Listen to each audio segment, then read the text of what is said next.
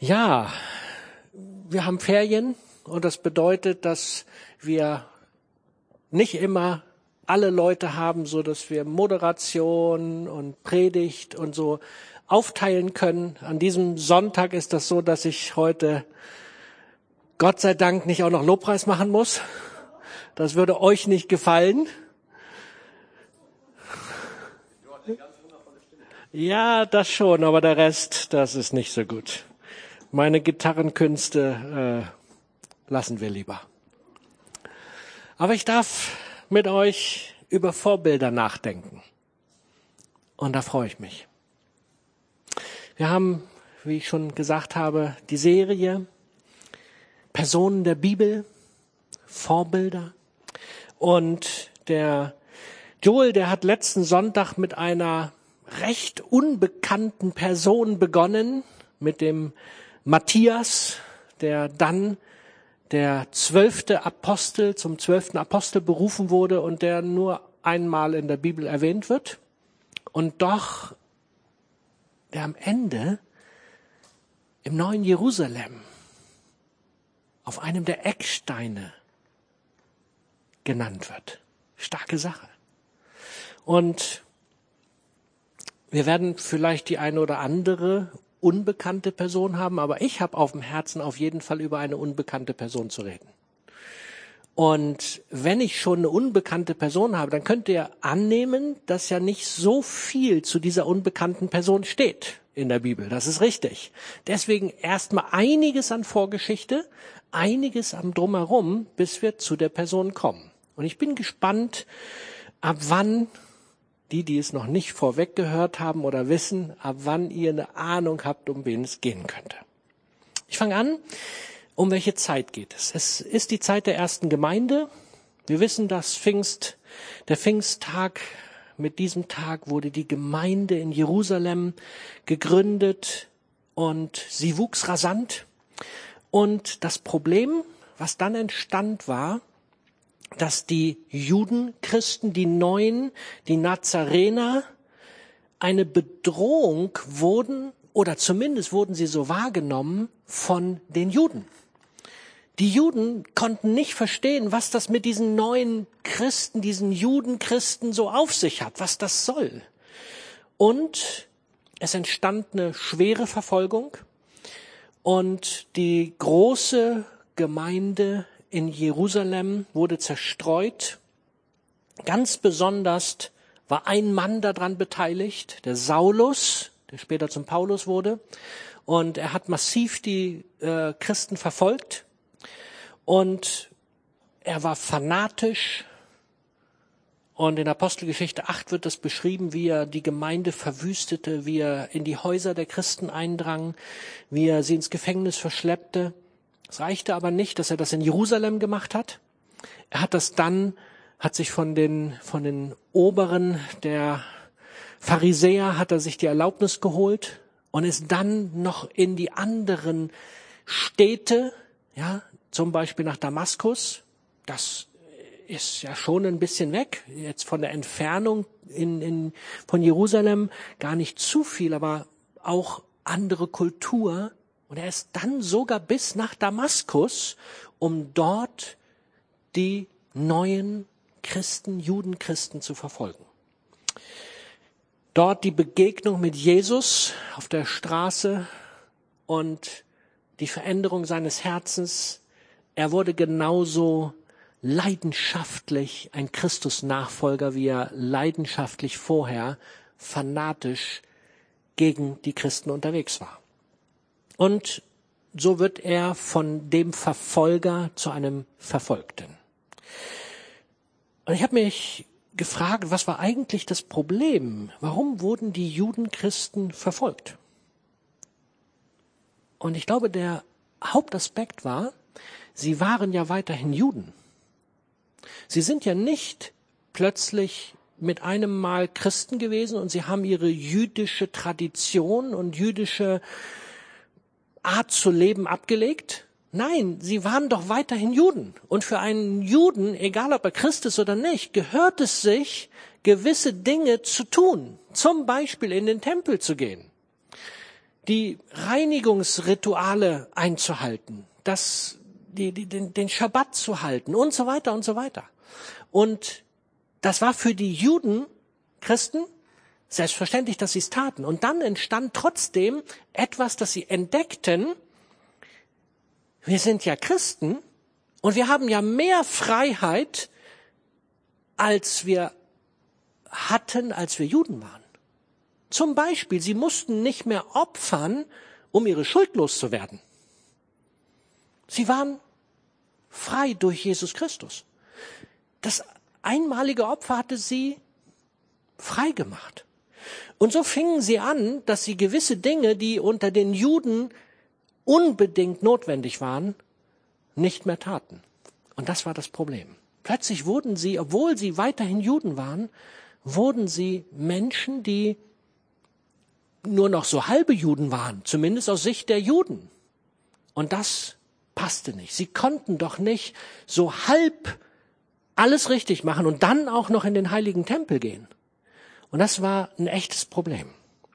Das heißt, weil sie Dinge nicht mehr so ganz richtig einhielten aus Sicht der Juden, wurde es problematisch. Und das führte dazu, dass sie verfolgt wurden, dass sie gehasst wurden und so weiter. Das einfach mal so als Grundgedanke, warum wurden sie überhaupt damals verfolgt. Jetzt wollen wir uns der Situation nähern, um die es geht. Paulus, ehemals Saulus, Paulus war nun auf einigen Missionsreisen gewesen. Er war viel rumgekommen, war in der heutigen Türkei unterwegs gewesen, was man damals Asien nannte, Kleinasien. Und er hatte Leute, die mit ihm gezogen waren. Da war ein Grieche dabei. Und er kam dann zurück nach Jerusalem. Man hat ihm schon angekündigt, in Jerusalem, da wird es Stress geben. Ja, Propheten waren da, die hatten das ihm vorweg gesagt, er wusste das und doch wusste er, er muss nach Jerusalem. Und Paulus war Jude. Also was tat er? Er sorgte dafür, dass er die Reinigungsrituale alle durchlief und dass er dann, wie es sich gehörte, in den Tempel ging. Was sonst? Natürlich achtete er darauf, dass der Grieche, den er als Freund mitgebracht hatte, das nicht tat, nicht in den Tempel ging, weil das war ja nicht erlaubt, das passte nicht. Und doch, es begegneten ihm dort einige Juden aus Asien, aus der ehemaligen oder aus der heutigen Türkei, und die hatten ihn dort von diesem Jesus predigen hören, die hassten ihn für seine Lehren der Freiheit. Und sie sahen ihn im Tempel, suchten den Vorwand, und dann wiegelten sie die ganze Truppe auf, und man fing an, Paulus zu schlagen, und hätte nicht der Kommandant Lysius, der die Tempelaufsicht als Soldat hatte, mit seinen Soldaten, hätte der nicht eingegriffen, Paulus wäre nicht gut davon gekommen. Und so wurde Paulus dann ins Gefängnis gebracht und der Auslöser war eine falsche Beschuldigung, nämlich die Beschuldigung, er hätte den Griechen, der nicht in den Tempel darf, mit in den Tempel geschleppt. Und als ich das so gelesen habe in der Vorbereitung, habe ich gedacht, wie schnell geht das auch heute noch? Ist euch das eigentlich bewusst? Wie schnell geht es, dass eine falsche Beschuldigung einen dazu bringen kann, dass es richtig schwierig wird. Gar nicht so weit her, im Februar diesen Jahres, eine Gemeinde in Frankreich, in Mulhouse. Diese Gemeinde hat eine Gebetskonferenz veranstaltet. Man redete zwar von Corona, aber nicht in Deutschland oder in Europa, sondern das war noch weg. Und sie machten, wie sich das für eine gute Gemeinde gehört, kann jede Gemeinde machen, wie sie will. Sie machten eine große Gebetskonferenz. Und jetzt kommt's. Diese Konferenz ging bis zum 21.02. Und hinterher beschuldigt man sie, dass sie durch diese Gebetskonferenz das Coronavirus nach Frankreich gebracht hätten. Das ging durch die Presse. Das ist nicht nur durch die Presse gegangen, das ist sogar sehr massiv überall gewesen. Sie haben Morddrohungen bekommen. Der Pastor wurde richtig übel behandelt. Er selber ist an Corona erkrankt. Und einige aus der Gemeinde sind dann tatsächlich auch verstorben daran. Aber was man nicht beachtete und was niemand interessierte, dass sogar noch eine Woche später bis zum 29.02. die Landwirtschaftsmesse in Paris mit 480.000 Teilnehmern und Besuchern stattgefunden hat und das Fußballspiel, ein besonderes, mit 60.000 Besuchern. Aber Sie, eine Woche vorher, haben das Corona nach Frankreich gebracht. Völlig, völlig blödsinnig, völliger Irrsinn. Eine falsche Beschuldigung. Ihr Lieben, ihr glaubt gar nicht, wie schnell uns das passieren kann, dass wir als Christen oder auch als Nichtchristen wegen irgendetwas beschuldigt werden und dann hast du kaum eine Chance, was dagegen zu tun. Wirst gegebenenfalls verfolgt. Die Frage ist, was sorgt da, was tun wir damit? Ist die Folge, dass wir sagen, wir machen keine Gottesdienste mehr, falls wir verfolgt werden könnten? Ich finde es wichtig, dass wir mal ehrlich auch unsere Herzen prüfen. Wie geht es uns damit, wenn die Gefahr besteht, dass man uns wegen falscher Beschuldigungen verfolgen könnte? Haben wir Mut, trotzdem aufzustehen? Haben wir Mut, trotzdem das zu tun, was richtig ist? Die konnten damals noch nicht wissen, was das Problem ist. Damals war Corona in Frankreich noch nicht so, dass man Sorge hatte. Das ist alles in dieser Woche danach passiert. Dann hat man die Brisanz der ganzen Geschichte erst wahrgenommen. Also Paulus, zu Unrecht beschuldigt, sitzt im Gefängnis. Seinen Gegnern reicht das nicht. Und 40 radikale Juden tun sich zusammen und beschließen, nichts mehr zu essen und zu trinken, bis sie Paulus umgebracht haben. Sie schmieden einen Mordkomplott gegen Paulus. Und jetzt möchte ich Apostelgeschichte 23 ab Vers 14 lesen. Dort steht, diese 40 Leute sprechen zu den Pharisäern, wir haben uns unter Eid verpflichtet, weder zu essen noch zu trinken, bis wir Paulus getötet haben. Ihr und der Hohe Rat solltet den römischen Kommandanten bitten, Paulus noch einmal dem Rat fortzuführen, schlugen sie vor. Tut so, als wolltet ihr den Fall noch genauer untersuchen. Unterwegs werden wir ihn dann töten. Doch der Neffe von Paulus erfuhr von ihrem Plan. Er ging zur Festung und unterrichtete Paulus darüber. So, über wen predige ich heute? Der Neffe von Paulus. Genau so ist es. Über den predige ich. Wir wissen nicht besonders viel von ihm, noch nicht mal seinen Namen. Steht nur der Neffe von Paulus oder die Schlachter übersetzt es etwas anders. Die, Schla die Schlachterübersetzung sagt, er war der Sohn der Schwester des Paulus. Das heißt, wir wissen jetzt auch, Paulus hatte eine Schwester. Mehr über seine Verwandtschaftsverhältnisse lesen wir fast nicht. Es gibt in einigen Briefen noch äh, Abschluss oder Segensgrüße, wo er dann über seine Verwandten redet. Das sind aber jeweils nur Namen, die genannt werden. Aber mehr wissen wir über die Verwandtschaftsverhältnisse von Paulus nicht. Aber wir wissen also jetzt, er hat einen Neffen und offensichtlich lebte der zu der Zeit in Jerusalem und er bekommt etwas mit. Aber wie brisant diese Situation war, möchte ich euch versuchen, nochmal jetzt ein bisschen deutlich zu machen. Deswegen nochmal zurück zum Paulus. Von dem wissen wir mehr, aber das hilft uns zu verstehen, was es mit dem Neffen auf sich hat. Paulus, er beschreibt im Philippa 3 seine Geschichte. Und er sagt dort, könnt ihr gern nachlesen, er komme aus einer rein jüdischen Familie, er war ein strenggläubiger Pharisäer, alle Regeln und Gesetze hat er strengstens eingehalten und dann die persönliche Begegnung mit Jesus Christus, der alles veränderte. In Philippa 3 können wir jetzt lesen, das, was ich jetzt äh, gesagt habe, habe ich weggelassen. Ab Vers 8 kommt, er sagt dann, ja, alles andere erscheint mir wertlos verglichen mit dem unschätzbaren Gewinn, Jesus Christus, mein Herrn, zu kennen. Ich habe alles andere verloren und betrachte es als Dreck, damit ich Christus habe und mit ihm eins werde. Ist euch das schon mal aufgefallen? Da steht, ich habe alles andere verloren. Es gibt dort einige Vermutungen zu, was damit gemeint sein könnte. Die Bibelausleger gehen davon aus, dass Paulus aufgrund dieser radikalen Veränderung, dieses leidenschaftlichen Nachfolgens von Jesus, von seiner streng jüdisch gläubigen Familie ausgeschlossen und enterbt wurde. Und dass er einfach plötzlich allein dastand.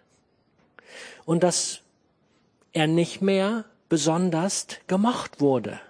Weil, ich sag's mal so, so, er selber war ja fanatisch. Er selber hat ja die beste Ausbildung und er selber ist ja sehr radikal gewesen. So liegt die Vermutung tatsächlich sehr nahe, dass seine Familie auch ähnlich unterwegs war. Und dass er nun als er sich dem abgewendet hat, nun ohne Familie dastand. So, in diese Situation hört der Neffe von Paulus von diesen Anschlagsplänen. Ich habe mir dann die Frage gestellt, wo hat denn der das mitgekriegt? Wird ja nicht in Jerusalem jeder davon erzählt haben, oder? Habt ihr eine Idee, woher er, woher er das wissen kann, dass es diese Anschlagspläne gibt? Es gibt einen ganz interessanten Zusammenhang, der uns helfen kann. Und die waren damals genauso wie wir heute sind. In der Apostelgeschichte 6, Vers 9 steht Folgendes. Es standen aber einige aus der sogenannten Synagoge der Libertiner und der Kyrenier, was auch immer, und der Alexandriner und der Cilicia und der aus Asien auf und stritten mit Stephanus. Da lesen wir, offensichtlich gab es Synagogen, die von bestimmten Leuten besucht wurden, nämlich von Leuten, die miteinander eine gemeinsame Kultur, eine gemeinsame Vergangenheit hatten. Die Menschen aus Zilizien besuchten diese Synagoge und die Menschen aus Asien besuchten vornehmlich dieser Synagoge. Wir können also davon ausgehen, es gab unterschiedliche Synagogen, es ist heute noch so. Ihr könnt das, wenn ihr in Jerusalem seid, könnt ihr das erkennen an den Hüten oder an der Kleidung, wie sie rumlaufen. Und dann wisst ihr, die kommen ehemaliger Ursprung aus äh, der Sowjetunion, die kommen aus Afrika oder was auch immer. Heute noch so. Und schon damals war das, dass man sich traf mit einem kulturellen Hintergrund. Und jetzt lesen wir hier Zilizien, das ist die Provinz, wo die Hauptstadt Tarsus war. Und Tarsus, das ist die Heimatstadt von Paulus und seiner Familie. So können wir also davon ausgehen, der strenggläubige Neffe steht nicht, dass er Christ ist oder nicht Christ ist, also gehen wir davon aus, dass er Jude war. Er war in dieser Synagoge und dort in dieser Synagoge traf er auf die Juden aus Asien, die Paulus so sehr hassten. Und man wusste ja, die Familie hatte, die Familie von Paulus hatte ihn verstoßen. Und so konnte man ganz offen reden, weil man ging davon aus, alles klar, der gehört zu uns.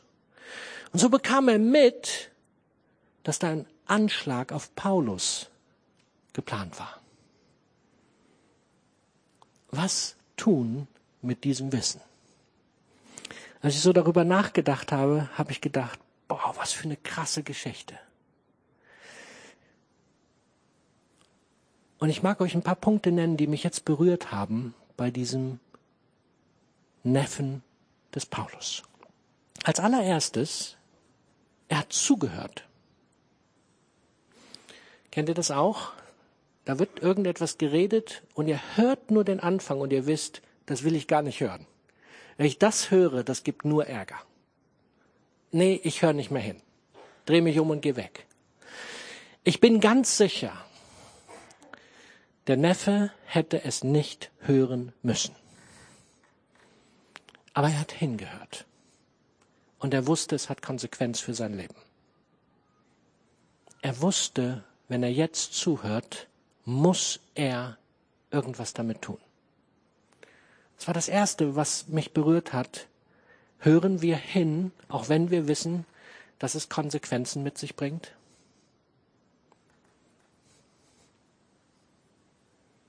Das Zweite. Er hat nicht nur hingehört, sondern er hat dann nachgedacht. Er hat nachgedacht, was mache ich denn jetzt damit? Und die einfachste Vari Variation wäre folgende gewesen. Er geht zu seiner Mutter, zur Schwester des Paulus, und sagt, du, Mutter, ich habe das gehört. Du weißt es jetzt. Kümmer dich drum. Schön, ne? Oder er hätte sagen können, was soll ich denn jetzt machen? Und ich stelle mir vor, wenn das so ist, dass die Familie Paulus ausgestoßen hat, dann hätte vielleicht die Schwester gesagt, ah, wir können da nichts machen. Wir haben damit nichts zu tun. Paulus, tut mir leid um ihn, aber wir sind raus. Und ich vermute, er wusste, was die Reaktionen sind. Und deswegen ist er vermutlich, die Bibel redet nicht darüber, nicht dahin gegangen, sondern er tat das, was, glaube ich, ein schwerer Weg war. Er tat das, was notwendig war. Er ging zu jemand, der erstens im Gefängnis saß, was ja auch nicht so toll ist. Und das Zweite, er ging zu jemand, wo er offensichtlich wusste, wenn er da hingeht, dann kann das auch in meiner Familie Probleme bedeuten. Das könnte dazu führen, dass er ausgestoßen wird aus seiner Familie. Er war bereit, einen Preis zu zahlen. Das sind jetzt Vermutungen, die ich hier äußere, aber mich hat das tatsächlich berührt, als ich darüber nachgedacht habe. Die Bibel ist so, so sie, sie, sie sagt nicht zu viel darüber. Aber wenn man ein kleines bisschen mal die Zusammenhänge versucht zu verstehen, entdeckt man, da ist viel mehr drin als das, was man denkt. Und dann hat er gehandelt. Er hat nicht nur zugehört und nachgedacht, wo, wie soll er jetzt damit umgehen, sondern er hat tatsächlich auch gehandelt. Er ist losgegangen. Und ich kann mir so richtig bildlich vorstellen, er hat gedacht, oh, jetzt, jetzt, ich gehe jetzt zu Paulus hin und dann ist aber auch gut. Wenn der Bescheid weiß, dann muss er sich jetzt selber drum kümmern. Ja, der kann ja was auch immer. Und was passiert? Ab, äh, Apostelgeschichte 23 ab Vers 17. Paulus rief einen der Offiziere zu sich und sagte, führt diesen jungen Mann zum Befehlshaber. Er hat ihm etwas Wichtiges mitzuteilen. Äh, jetzt wäre aber spätestens mein Herz ganz weit unten. Wisst ihr, dieser Kommandant, zu dem er gehen sollte, zu dem Befehlshaber, der war Kommandant und hatte tausend Soldaten unter sich. Das war nicht irgendein Halligalli, sondern das war jemand, der hat eine Stellung inne gehabt. Und der Paulus so ganz frei sagt, komm, Offizier, einmal mit ihm dorthin bitte. Und das tat der Offizier. Ich habe ein paar Sachen rausgelassen, ab Vers 19 dann. Der Befehlshaber nahm ihn am Arm, führte ihn zur Seite und fragte, was hast du mir also zu sagen? Fand ich ganz interessant. Warum hat er ihn am Arm genommen? Warum hat er ihn zur Seite geführt? Warum steht das hier? Steht ja in der Bibel. Ich vermute, er merkte, hier geht es um mehr. Und er wollte nicht, dass irgendjemand zuhört, dem er vielleicht nicht zu 100 Prozent in dieser Sache vertraute. Ich finde es echt interessant, wenn man da mal so ein kleines bisschen reinbohrt in diese Geschichte. Er erklärte ihm, einige Juden werden dich bitten, sagt der Neffe, Paulus morgen noch einmal dem jüdischen Rat vorzuführen. Und dann wird das Ganze nochmal erklärt. Und jetzt kommt der Knaller, dieser junge Mann sagt zu diesem Kommandanten, der tausend Mann befehligt, doch, das darfst du auf keinen Fall zulassen. Als hätte der dem was zu sagen. Wisst ihr, der wusste, wer er war. Sonst hätte der nicht so reden können. Und er hatte auch eine kulturelle Kompetenz, dass er als Jude einem Römer sagen konnte, in dieser Art und Weise, was zu tun ist. Ich finde das sehr, sehr spannende Dinge, wenn man drüber nachdenkt. Ab Vers 22, lass niemand wissen, dass du mir das gesagt hast, warnte der Befehlshaber den jungen Mann und entließ ihn. Und somit haben wir eine James Bond Geschichte.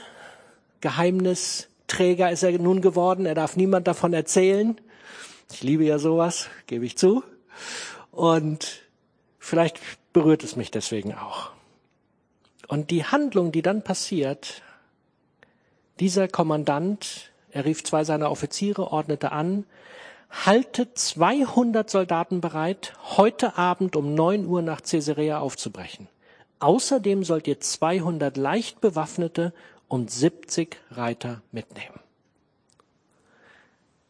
Wegen einem Gefangenen 400 Mann auf dem Weg? Ist ja krass, oder? Und nur weil ein junger Mann ihm davon berichtet hat, dass da offensichtlich ein Mordanschlag geplant ist. Die Hälfte seiner Garnison hat er auf den Weg geschickt. Was wäre passiert, wenn jetzt in Jerusalem Stress gewesen wäre? Ihm war das so wichtig, er hat die Brisanz begriffen und dieser junge Mann, der hat offensichtlich eine Botschaft gehabt, die sehr, sehr, sehr wichtig war. Und das ist das, worum es mir geht. Weißt du, dieser Mann wird noch nicht mal, dieser junge Mann wird noch nicht mal mit Namen genannt. Wir wissen nur der Neffe des Paulus. Und vielleicht fühlst du dich manchmal auch so, keiner kennt deinen Namen. Keiner weiß, wer du bist. Niemand realisiert, dass auch du da bist. Und du denkst, was, was habe ich auf dieser Welt überhaupt zu tun? Wozu bin ich da? Wozu? Was soll dich? Darf ich dir sagen, dieser junge Mann, der es nicht mit dem Namen in die Bibel geschafft hat, dieser junge Mann hat Weltgeschichte geschrieben. Dieser Mann hat dafür gesorgt, dass der Paulus mit dem Evangelium der Errettung nach Rom gekommen ist. Nur weil er zugehört hat, nachgedacht hat, gehandelt hat und Mut hatte, dann den letzten Schritt zu gehen. Weil er ein Mensch war, der der einfach gespürt hat, das ist wichtig. Der sich vielleicht sogar massiv gegen seine eigene Familie gestellt hat. Und wusste, ich muss den Preis bezahlen. Aber hier geht's um mehr. Ein Mann, der Mut hatte, Dinge zu tun und nicht darauf gewartet hat, ob es vielleicht irgendjemand mit einem großen Namen tun kann. Er hätte genauso gut zu einem der Apostel gehen können und hätte sagen können, Petrus, hier, das habe ich gehört, kümmere dich mal drum. Nee, hat er nicht gemacht. Hätte was auch immer tun können, hätte das alles von sich schieben können. Nein, er war bereit, als niemand zu handeln. Und ich mag dich ermutigen. Du bist kein Niemand. Dein Name ist im Himmel bekannt, auch wenn vielleicht ich deinen Namen immer wieder vergesse. Nehm's mir nicht übel. Aber der Name von dir ist im Himmel bekannt. Und du bist kein Niemand. Aber bitte steh doch auf. Lass doch Dinge nicht einfach so an, an dir vorbeigehen, sondern, sondern handel hör doch zu, was Gott zu sagen hat. Ich fand es interessant, als ich hier so gelesen habe, da steht nirgendwo, dass er dann zwei Nächte ins Gebet gegangen ist, gefastet hat und den Herrn gefragt hat, was soll ich denn jetzt tun? Steht, steht da nicht. Oder habe hab ich irgendwas übersehen? Er hat einfach gehandelt. Ich glaube, er hat viele Stoßgebete losgelassen. Bin ich ganz sicher. Aber versteht ihr? hey, manchmal ist es dran, einfach zu tun. Und ich mag euch dazu ermutigen. Lass uns an diesem so einfachen jungen Mann, er war maximal bis 30 Jahre alt. Es war damals die Zeit, wo man noch junge, junger Mann sagen dürfte. Lasst uns doch ein Vorbild daran nehmen. Eine starke Persönlichkeit, ein starker Mann und du, wenn du eine Frau bist, eine starke Frau Gottes. Lass uns einfach den Herrn jetzt fragen, wo haben wir vielleicht so eine Situation, wo der Herr uns ruft, wir eigentlich in unserem Herzen wissen, da, da sollten wir handeln, da sollten wir irgendwas tun. Und das kann alles sein. Es kann sein, dass du zu einer Person gehst, mit der du Zoff und Stress hast und Dinge wieder in Ordnung bringst. Das kann sein, dass es, dass du weißt, du sollst zu einer Person gehen und ihr was Gutes tun, sie beschenken. Du sollst Frieden in deine Firma stiften. Du sollst, ach, was weiß ich, keine Ahnung. Es gibt zwei Millionen Möglichkeiten, wo du wissen darfst, das könnte sein, dass Gott dich ruft, es zu tun. Lass dich herausfordern heute, wie dieser Neffe des Paulus, ein Mann, eine Frau Gottes zu werden, die handelt. Herr, ich bitte dich jetzt, dass du zu uns redest dass du uns Offenbarung gibst, dass du in uns das jetzt hochkommen lässt, wo es dran ist, Schritte zu gehen, zuzuhören, zu handeln.